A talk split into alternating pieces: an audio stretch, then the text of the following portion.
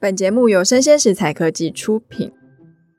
Hello，欢迎大家再次回到数位趋势这样子读，我是跨领域专栏作家王维轩 Vivi。那今天非常荣幸的邀请到了国际信任机器，简称我们的 ITM 执行长陈周任先生。那我们请执行长跟大家打个招呼啊。好，谢谢 Vivi。大家好，各位听众好，我是 ITM 国际信任机器的执行长陈周任 Julian。那今天很高兴有这个机会来这个节目，那谈谈我们这样一个区块链新创在做什么，那未来想走到哪里？是，那您的公司叫做国际信任机器吗？就我们还蛮好奇的，因为从字面上其实看不太出来您的公司是在做什么。那可以请我们的执行长跟大家介绍一下，说 ITM 是间怎么样的公司，大概是提供什么样的服务呢？好。谢谢。就是说，那个大家都知道区块链的兴起嘛，哈，这样一个去中心的技术。那经济学人把区块链称为叫信任机器 （trust machine）。所以我们做一个区块链的公司，当时就对 trust machine 这个字觉得，诶，跟我们想做的事情很像。那当然，我们想做一个全球的市场，所以当时在想公司的名字，就把公司叫做呃 International Trust Machines。那当然会跟某一家 machine 的公司的名字很像啊，但这个应该是只是我们当时的一个一个一个字义而已。那 ITM 在做什么？ITM 在做的是说，当我们看到整个数位转型，那产生了大量的数位资料。那数位资料的治理，其实变成不管是个人或是企业很重要的一个课题。但是治理的核心是什么？治理核心就是信任。那 ITM 想用区块链这个信任机器来解决数位治理的信任问题。也就是说，大家一般在谈到区块链，都会觉得区块链就是炒币啊，这个比特币、以太币各种这个各种大大小小这个正式的、乐色的币。但是我们看到的其实是。区块链这个账本的技术，如何让这个透过全球共识的账本能够落实到我们现实社会的实际上的资料？那我们想来做这件事情，也就是说，把现实社会大量的资料跟区块链做连接，形成一个呃资料交换，或是说我们资料沟通一个信任的基础。那 ITM 当然还有很重要的是说，我们想要把 IoT 跟区块链做连接，让现实社会 IoT 产生这些大量的联网资料，联网即上链。那我们其实对未来的想象是，希望建立一个万物上链的信任世界。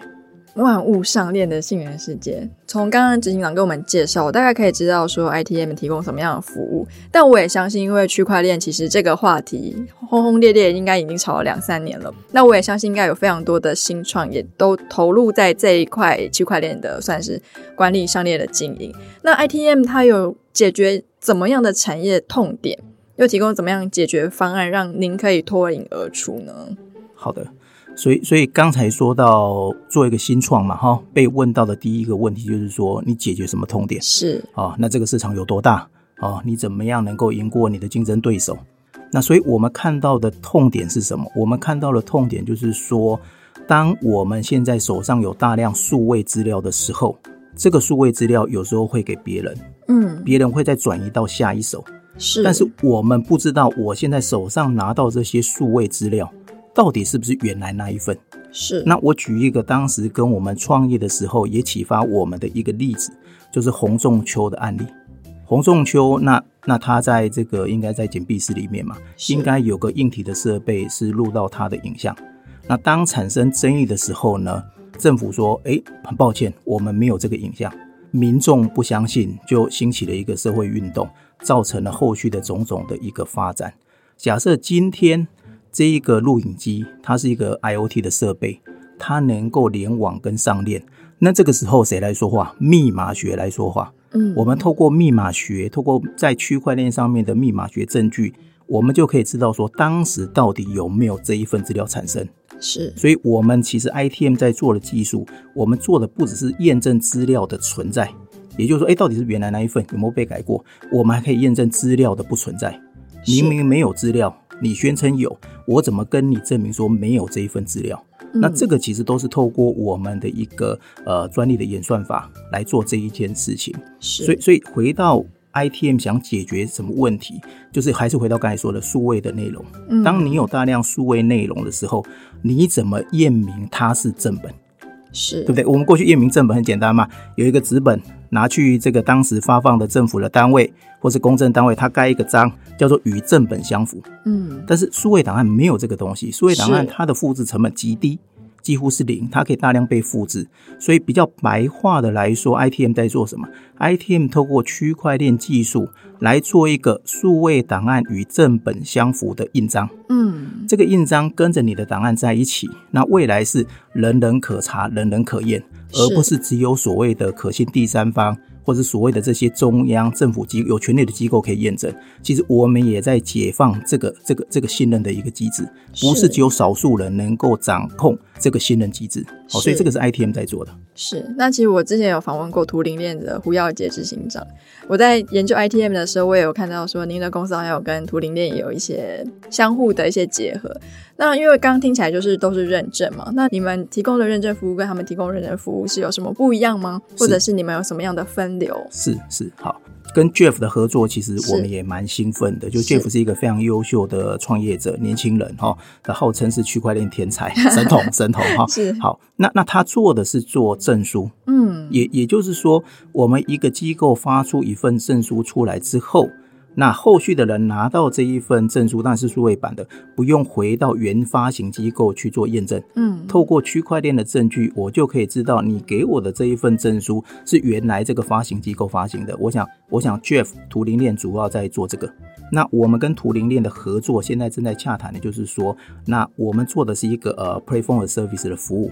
那未来它的这些证书的发行，那可不可以透过 ITM 的这个我们叫做 BNS Blockchain Notary Service 来做？这是我们在合作的。但是我们 ITM 实际现在在做的，就是说我们慢慢把自己发展成一个平台。那我们这个平台的好处是什么？就是说我们不管你档案的形式，也也就是说呢，呃，客户不用把档案给 ITM。客户给 ITM 的只是一个密码学证据，专业叫做 hash，叫杂凑值，所以 ITM 并没有拿到客户的资料，所以这个对于保密性啊，或对营业秘密都都都是一个很大的一个一个呃我们的优势。那我拿到这个密码学证据之后，我再把这个密码学证据做大量打包，打包完之后呢，我把最后证据放到公有区块链以太坊，那我再把验证的证据叫 proof token 再交给你。我们做的是这一件事情。所以，如果这样来看的话，跟 Jeff 做的东西就会蛮不一样的。因为我没有拿客户的资料，是我不知道你给我东西是什么。那 Jeff 一定知道，你要给我一个证书啊，你不能我不如果不知道这是什么东西，我就没办法去证明。啊，所以我们在做的就是说，慢慢把自己发展成是一个呃，你可以说是 Blockchain Service 的服务，或是一个 Platform Service 的服务。我们提供一个便利的平台，那这个平台让任何人、任何形式的资料。你不用自己去架构区块链的服务，不用去写智能合约，那就能够把这个资料的证据存证到区块链。那更重要，我们还有个特色，验证的时候不用回来找 ITM 哦。为什么？直接去找区块链，因为我们用密码学做。所以，所以，所以你可以看到现在的很多的服务没有错，它是基于这个区块链来做的。但是存证你要找它，验证你要去找它。好像我们这么小的公司，其实最常遇到的 challenge 就是说，哎，那你如果公司没了之后，这个服务还会继续吗？对，一般公司回答不出来。我想这个是这个是没有办法的事情。是。但是我们当时就是想透过呃智能合约跟区块链的密码学的这些演算法来解决这个问题。所以 ITM 的做法是说，当我把这个密码学证据这个 proof token 交给你的时候，未来你不用找 ITM 来做验证。我们给的是一个 open source 的城市，是这个 open source 城市可以装在 ITM，可以装在你家，可以装在任何地方，大家透过这个 open source 来做验证就好。好，但是大家又会问，因为我们做了法务部嘛，就会问说，那那我怎么知道你这个 open source 程式没有问题？所以我们其实又把我们这个所谓的 proof token 做成纸本，也就是说，我们做成一个书面的文字。让法官或是关注这个事情，他用手动也可以推算出一样的结果，来确认说你给的 proof token 真的是从档案的密码学证据连接到以太坊这个公有链的密码学证据。所以，所以为什么说我们能够获得像法务部，我们跟台电这这个公部门在合作，其实是我们把去中心的这一个技术能够去改进中心式，所谓过去这个要靠少数人才能决定这一件事去做了一个解决。那我们某个程度也是一个赋权，我们把这个信任机制交还给大家。是，所以讲更简单说，把自己拉得比较高，说我们想做什么？我们想做普惠信任、嗯、，inclusive 的这个 trust，对不对？大家现在谈听这个叫普惠金融，不用银行账户就可以享受到金融的服务，这是一个很高的理想。那 ITM 也是。不需透过这些大量的所谓的可信的第三方，这些大量的中介的机构，我们可以相互传递信任的机制。我想这个就是 ITM 在做的。嗯，非常的特别。所以说，其实就是您会是提供一个平台，它下面可能有各式各样的不同人，像图灵链可能就是其中的一支。是，希望。那您未来也有可能跟其他不同的，就是算是链或者是加密的技术做合作。呃，链的部分应该是这样来说，就是说，如果大家理解区块链嘛，哈、嗯，区块链从比特币开始，其实叫做公有区块链，是，也就是任何人都可以加入，好像以太币也是，但是它遇到了一个大的瓶颈，也就是速度太慢，那所以后来会出现所谓叫做私有链或是联盟链，简单讲就是说，本来的公有链是节点非常多，可能有一万个。那因为一万个人共同在管这个账本，所以它被篡改的几率极低。是。那如果你今天把节点变少，变成私有链，自己在管理的话，那它的安全度就没有公有链那么高。是。所以，所以 ITM 信仰的是什么？是公有区块链。啊。我们是希望建立把我们的一个演算法建立在这个公有区块链上。那当然，我们的演算法，只要你有智能合约，我们的这些所谓的执行程式都可以布在上面。那现在是布在以太坊而已。哦、我想大概大概是说，区块链有不同的类型，那 ITM 有 ITM 的一个策略跟想法。就像为什么我们跟这个图灵链在谈，就是说，假设他今天他的客户希望说这个可以放在以太坊。那 ITM 现在就提供很便宜的平台，他立刻就可以把他的信任机制架在以太坊上。那这个就是 ITM 的优势。是。那您刚刚有提到说 ITM 现在合作的部门像是有法务部跟台电嘛？那未来有没有跟国际就是服务国际企业的这样子的想法或者是布局呢？有。我我想 ITM 当时就是说，呃，我们获得这个高通的青睐嘛，哈，嗯，那那我们得到这个高通台湾创新竞赛的这个第二名，是，那这个其实就是一个一开始就是国际企业的肯定，就是说我们让一个传统的 IoT 的晶片，只要一个极小算力需求的 SDK，嗯，就能够启动让这个 IoT 的晶片能够执行上链的功能。所以，所以这个东西是国际企业有看到的，所以我们其实当时开始得奖被看见也是从这个契机开始。所以后来联发科对我们做投资，也是看到说我们可以在这个晶片层去执行这个上链的功能。好，那这个时候我们其实跟台湾的几个大的制造的厂商就开始有一些合作了，包括像伟创，我们做智慧工厂的区块资料的收集跟区块链的存证，那后续还有一些发展，包括到最后他们后来投资我们嘛，好。另外，我们其实跟几个大企业目前也都有在合作，例如说跟这个宜鼎，是全球十大的前十大的 SSD 的公司，工控 SSD 是全球第一名的宜鼎。嗯。那我们已经整合好一个工业用的工控硬碟，资料收集完直接上链，所以现在宜鼎也在全球推这样的一个 solution。是。那另外，我们跟神达好合作的是行车记录器，就是这个行车记录器只要一碰撞。它就会把前二十秒跟后十秒资料回传到车联网的平台。那未来是谁需要看这个资料？保险公司。嗯，那保险公司怎么样能够快速有效知道我现在给我这个数位档案就是当时设备发出来的，没有多一秒，没有少一秒。那我们用区块链存证来做这一件事情。那这个东西神达现在在美国、日本也都在推。嗯，哦，所以我们其实在国际的布局上，我我觉得我们还是比较。呃，你也可以说比较保守一点，我们还是从跟台湾有的优势企业来做一个软硬整合，因为我觉得这是台湾的优势。那透过这样的一个整合，其实慢慢我们也把自己的服务往海外去推，是哦，包括我们最近会跟呃，算是台湾这个最具规模的这个呃 APP 哦，mobile 的这个创作平台跟文件管理的公司 Cadence 也会来合作，嗯，哦，那合作的部分就是说怎么把。创作者在他平台创作的内容，我们先做了区块链存证，再把这个存证的结果呢发成 NFT。是哦，那这个东西对于现在整个 NFT 产业来说就很重要，因、嗯、因为你怎么解决你的 NFT 盗窃的问题，那必须知道这个 NFT 实际档案的履历。那我们现在在做这一块，嗯、那这些其实应用都是全球的，都是 global 的。是，那我还蛮好奇，就是做这件事情跟这个产业痛点，应该是大家在这个产业待久都看得到的问题。那在现在目前市场上有没有其他的竞争者呢？或是类似性质比较类似的竞品？当然有，当然有哈，因因为这个这个说没有就这个就太啊，这个就比较离谱哈。纯正的部分呢，目前在新加坡有一家瑞士的这个呃瑞士商叫 Acronis，那他过去做的是资料的备份服务，那台湾也不少公司在用，他也有提供这个呃区块链纯正的服务。但是，呃，我们跟它的不一样的地方是在于说，Acronis 你必须使用它的云端的系统，嗯，才能够去享受这个纯正的服务。ITM 不用，ITM 的话就是不用改动既有的架构，只要 API 的对接，就能够把你资料库的资料大量存证到区块链。好、嗯，所以我想大概就的确有看到竞争的品牌是。那另外的话就是说，我们提供的就是另外一种的服务，就是说你透过这个 API 直接可以跟你的系统做对接，对，那降低整个的一个系统转移的一个成本。因为某个程度来看的话，嗯、是企业从 Web Two 转移到未来 Web 三的时候。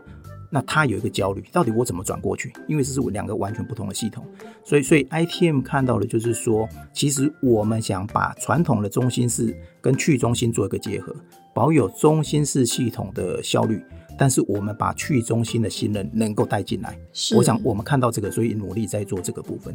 那其实前一阵子我也看到报纸新闻，有说 ITM 有被伟创投资嘛？那我们其实蛮好奇，是什么样的机缘伟创会愿意投资贵公司？那投资前后的 ITM 又有什么具体的不同呢？是我我想伟创作为一个呃这个全球领先的这个制造大厂嘛哈，那当时我们一开始，但是大家也可以看到伟创最近的呃所谓的 CVC。Corporate Venture 哈、嗯、，Capital 就是说他们其实蛮积极的，也就是说伟创最近投了非常多的新创。是，那我们跟伟创其实一开始是从一个案子的执行开始做的，就是说智慧工厂大量资料收集完之后，能不能有效的存证到区块链？那这个也算是呃伟创在测试说，那 ITM 这样的技术到底可不可行？之后我们又跟了他们几个部门，也在继续做资料测试，包括跟。呃，这个智慧交通的部门，mobility 的部门，包括我们也跟他们做教育的部门啊，也跟他们在做这个 ESG 绿能的部门，其实都都都有在互动。是，也也就是说，伟创的投资，这个 CPC 的投资，不是一个所谓非常财务的，已经看到你要赚大钱了，所以我今天股票进来以后要几倍，而是说，那我们看到这个技术有潜力。那必须跟他们的整个的呃，你也可以说组织或架构有合作的机会，那这个是一个起头。嗯、那之后的话，就是说呃，当这些合作都比较成型的时候，那投资部门就就就出现了，是，那就开始来做这样的一个评估。那那评估是非常仔细，大概一二十个人来做整个滴滴嘛，哈。那那因为我们其实公司，因为过去我自己也掌握过大的公司嘛，所以所以我们对于这些相关的资料的保存、财务的注意都好，法务的部分都比较注意嘛。所以很快的把滴滴做完之后，他们就投资。嗯，那那简单讲就是说，其实伟创看到什么？伟创看到是说，当未来整个供应链的资料如果被要求要具有履历的话，那怎么样能够有效率去做？那现在做的都是透过可信第三方，是花人、花钱、花花成本嘛？哈，特别是在疫情之下，当人没有办法到达现场的时候，那这个时候这些过程都会减慢。是，所以如果能够把 ITM 的技术透过设备收集到的资料，Trust from the Edge，这个终端的来自于这些设备移转之后，又能够很容易的被被验证。那这个时候，我们其实是有机会去建立一个更有效、更便宜的供应链的履历。这样的履历，其实不管只是说，不只是 ESG 的执行，未来跟整个供应链的金融，其实都能够接轨。我我想是纬创有看到这个大大的方向，这个，这个方向，因为他们就在这个这个这个产业里面，知道现在的这个产业一定会所谓的转型。那简单来说，区块链的改变就是说，其实它能够让传统的物流。资讯流跟金流结合在一起，过去这三个是分开的。嗯、对，那那区块链其实是可以带来这样的改变，就是说我们可以把物流、资讯跟金流结合在一个架构里面。那那这个东西其实就是未来整个 Web 三可能带来的一个改变。那我我想伟创也看到了这些趋势，所以所以也给了 ITM 这样的一个机会，我们也很感谢。那所以现在的话，就还是有几个案子，像我们昨天也才跟他们在开会，在 ESG 的部分，因为他看到我们在台电今年会帮台电做一个绿电交易的平台，是，也就是说我们做的是把 data 把它变成 a c，对不对？你电子资料是个 data 嘛，但是我们今天把它代币化之后变成一个 a c。ASIC 之后，我们就可以自由的在 P2P 的环境里面去交易，所以叫绿电交易平台，不是传统那样的交易，而是透过代币来交易。嗯、那未来的 ESG 资料，我们能不能用这个方式来做？所以这个东西我们现在也在深入的在讨论。那这个东西其实对于供应链来说，这是未来很重要的一个课题。那怎么样有效、更便宜、更可信的方式来执行？我我想这个是大家都关注的。是。那其实我们现在大家都会觉得说，区块链卖的就是信任嘛。那其实前一阵子周杰伦事件，相信。您应该是有也有所耳闻，但是那个事件之后，其实让不少人可能会觉得说，区块链到底是不是真的很安全？不知道执行长您怎么看这个事件呢？那您有没有觉得有什么地方可以做改善的？好，就说这个还是要回到区块链的一个原点，是，就说中本聪当时为什么会做区块链，是因为他觉得说，为什么这些所谓的铸币权发行资产是只有政府可以做？那为什么人民哈或者民众不能够自己来铸币，来产生资产之后可以被交易？那这个时候其实遇到最大的瓶颈是什么？就是一个数位的资产，它很容易被复制成非常多份，所以会产生所谓叫做 double spending 的问题。就是我一个资产复制了很多份，你不知道这个资产到底现在给谁，所以中本聪才做了一个所谓分散式的账本，让每一个参与者手上账本都是同一份。是，当一个交易产生的时候，大家透过公司要一起记进来。那因为记账的人非常的多，所以没办法去改变这个账本。这个就是回到所谓的区块链的一个原原点嘛，哈，就是说我们透过共识，我们要一起能够去维持这个资产，嗯，而不要靠政府。好，那这个时候就产生一个大的问题，就是说，如果按照中本聪这样运作的方式，其实问题是不大的，因为这个账本不会被改。对。但是现在遇到问题是什么？当大家贪图便利，为了快速去交易这些资产的时候，我们用中心式的方法来执行，嗯，交易所。所以，所以现在的人交换这个所谓的你的数位资产，比特币、以太币，其实不是点对点，我们都是透过中心式的交易所来做。嗯，那弊病当然就产生了嘛，因为这些人又是少数人在掌控这个资料库。那例如说，包括台湾之前有一个交易所，还不让人家提前倒掉。对，我也在，我有很多币在里面。好，那这个就是你觉得不可思议，怎么怎么会发生这个？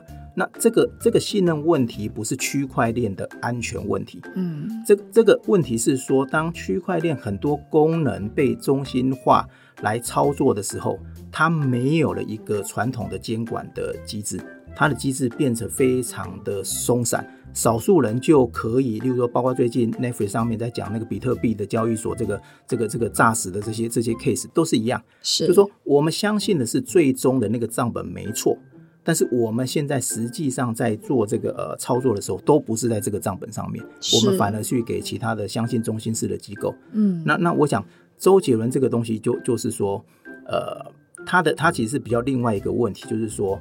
那我要管理这些资产，我就要工具，这个工具叫做钱包。嗯，那这个钱包是安全的，我们现在这区区块链钱包都安全。但是因为呃，钱包常常会有一些，例如说会请你签署，那因为你不清楚智能合约，你没有办法快速的去对说，他告诉你这个智能合约怎么一回事，所以那你就把它电子你的键键按下去了，那他持有你的这个私钥之后，所以他去做了坏事。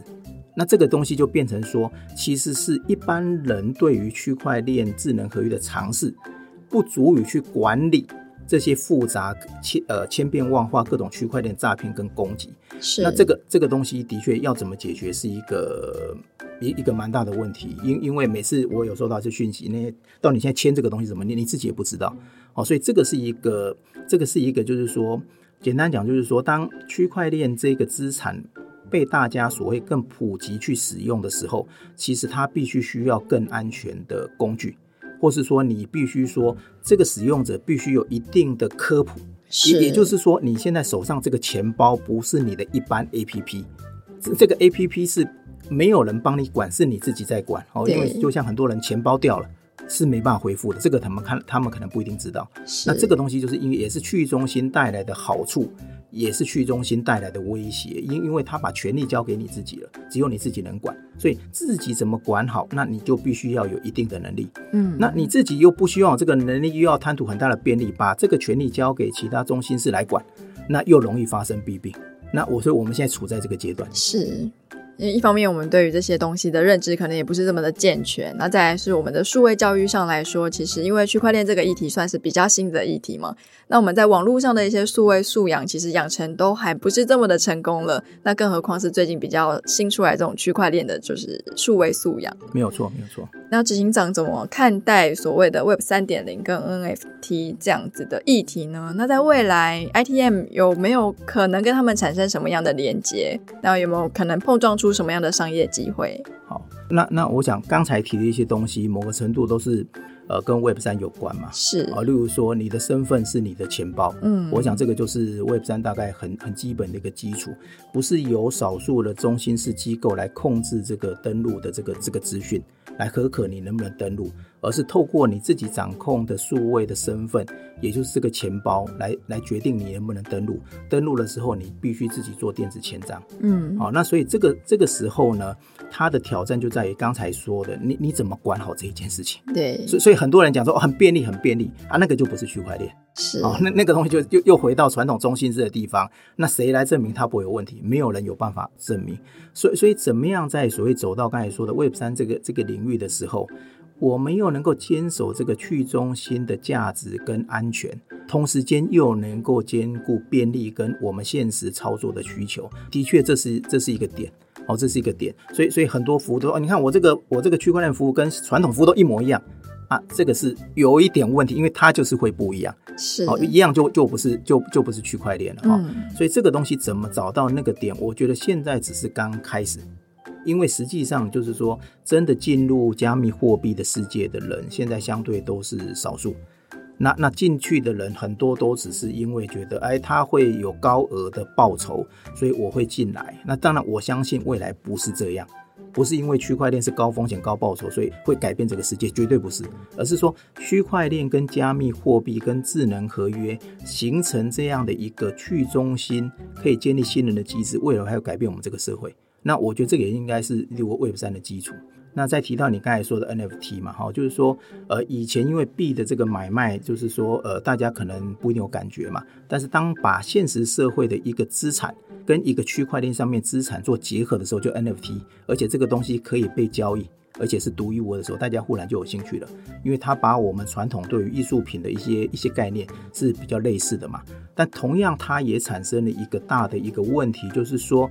区块链上面这个这个 token 这个加密货币 NFT 只能够记载很短的资料，啊，区块链不是万能的，区块链不是没有成本，区块链不是什么都可以记上去的，哦，所以它只能够有一串密码，所以一般它是连接到一个实际现实社会，我们叫链下的资料库，这里才是实际的档案。嗯，那这问题就来了，你怎么去确认现实社会的档案没有被抽换过？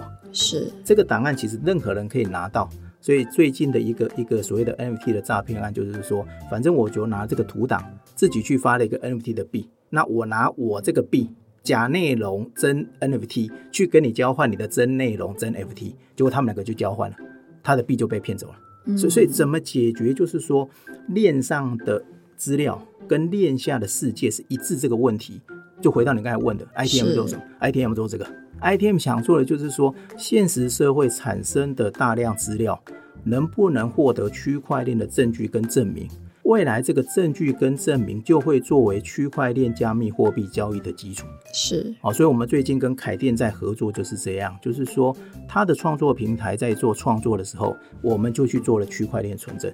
那这个东西我可以做成履历的，不是一次的，所以我可以看到他创作的过程，我也可以看到说这个过程谁做了什么事情。那完了之后，我们再把这个东西形成一个资产，再发成 NFT。所以变成我的 NFT 是有创作履历的，是这个就跟过去不一样了。好，所以现在的 NFT 是我有个头像，嗯，对不对？这个头像哪里来的？有有的买到假的，就是说被是抠过来的嘛。那这个时候你的币是真的没有错，它的确是在区块链上面一个资产，但是你连接到本来有价值这个现实世界资料它其实是假的，是它其实是偷过来的。你没办法证明。那你刚才讲 ITM 在 NFT 这个领域要做什么？其实这个东西是我我们现在就已经进行时在做的。那我们应该会在呃四月底会开始公布这样的一个合作计划。那另外一个呃，就是说可能我自己觉得也会很有潜力的一件事叫做到 DAO，嗯，就是所谓的呃 Decentralized Autonomous Organization，就是说所谓叫去中心自治组织。就是说未来我们在做决策的时候呢，其实是可以用区块链上面大家的权益。来作为投票的多寡，我们来决定事情。那这件事情可能可以做在一般组织的治理，不管是公益的或商业的，也可以做成投资。我想这个东西是慢慢已经去去形成的。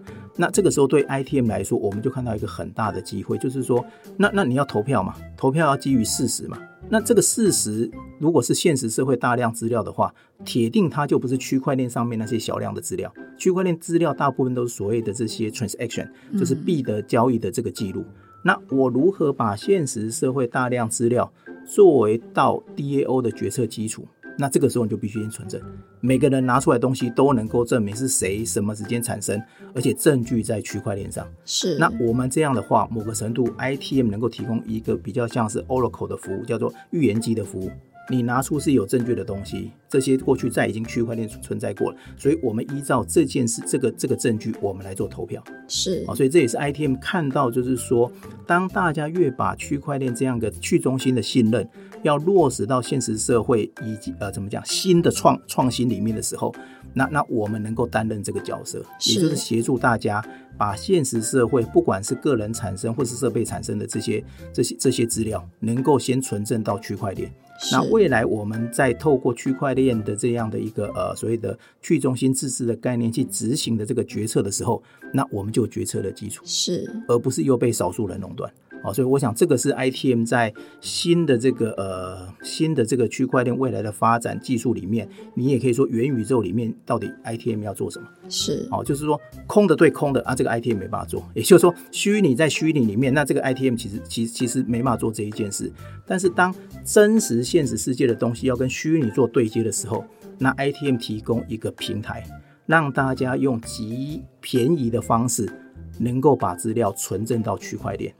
那那这个为什么 ITM 做得到？我我简单讲一个，就是 ITM 到底在实在做。我用比较白话来讲，就是说现在的公有区块链很像一条堵车的高速公路。嗯，大家要做交易，所以自己开车上高速公路，那造成什么问题？堵车，过路费很贵。那 ITM 做什么？ITM 在这一条堵车的高速公路上面开一台一次可以坐一百万人的巴士。这个就是我们的演算法。是，那我们一百万这一台的巴士呢，我们其实是你坐上来不一定不知道谁会坐，所以有密码学的保护。那完了之后呢，我还会免费把票根还给你，所以它是一个免费搭乘。好，所以我们做的就是这样，就是一个透过一个扩容的技术，让已经塞车的这些呃高速公路，嗯，能够一次运大量的人。是，这就是我们的扩容的技术。所以 ITM。比较白话来讲，就是说我们是透过我们专利技术协助现实社会产生大量的资料，怎么能够有效、便宜、可靠的存证到已经塞车的这个公有区块链上？是，就是快速道路的感觉。诶、欸、诶、欸，快速公车，车车子车子，我们我们开车，对对对对，嗯、那公路扩，是是是，你要把高速公路多一道很贵。是，区块链你要在变快很贵，所以我们是在上面开一台可以载很多人的巴士，是，就是悬浮公巴士的感觉，下面在塞，可是我就是从上面，然后我这个载体又可以载非常多的用户数，没有错，没有错，没有错。那其实我们在数位趋势这样读这个节目里面，一直都重申了，其实做平台最重要的关键，成功的关键就是要做得早，像是做的比较晚的，像是 Facebook 那时候社群很红嘛，后来 Microsoft 它并购了 LinkedIn，可是最后就是惨赔。我觉得 ITM 现在这个平台在整个区块链的发展里面，它提供的服务是目前在坊间看到来说是比较少的，然后它也是做的比较早的。我想这也是为什么有非常多的大企业，像是高通的那个比赛里面获得第二名嘛，然后你们也获得微创投投资，所以我相信说这个平台未来应该是非常有机会涨到国际间，在谢谢帮台湾发扬光大。那今天非常开心可以专访到我们的陈周润执行长，那我们。数位趋势这样的读，今天节目就到这边告一段落。我是跨领域专栏作家王维轩 Vivi，那我们就下次见喽，拜拜。好，拜拜，谢谢。